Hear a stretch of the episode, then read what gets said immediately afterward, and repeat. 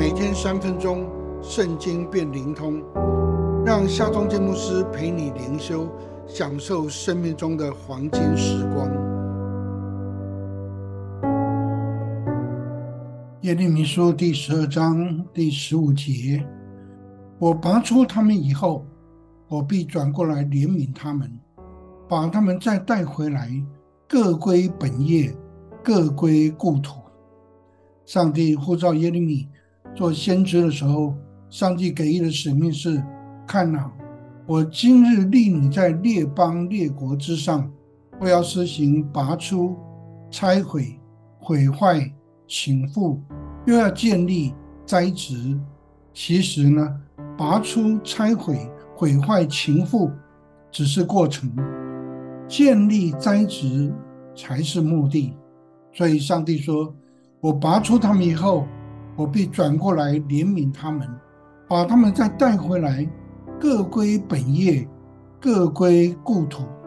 同样，先知以西结说，上帝要亲自做我们的牧人。他应许说：失丧的我必寻找，被逐的我必领回，受伤的我必缠裹，有病的我必医治。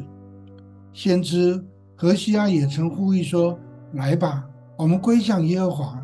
他撕裂我们，也必医治；他打伤我们，也必缠裹。智慧的所罗门也在其著作的箴言中说：“一人虽然七次跌倒，能必兴起。”怜悯是上帝的属性，这是从亘古一直到永远都不会改变的属性。上帝必要转过来怜悯我们。把我们再带回来，你愿意来寻求他吗？让我们来祷告吧。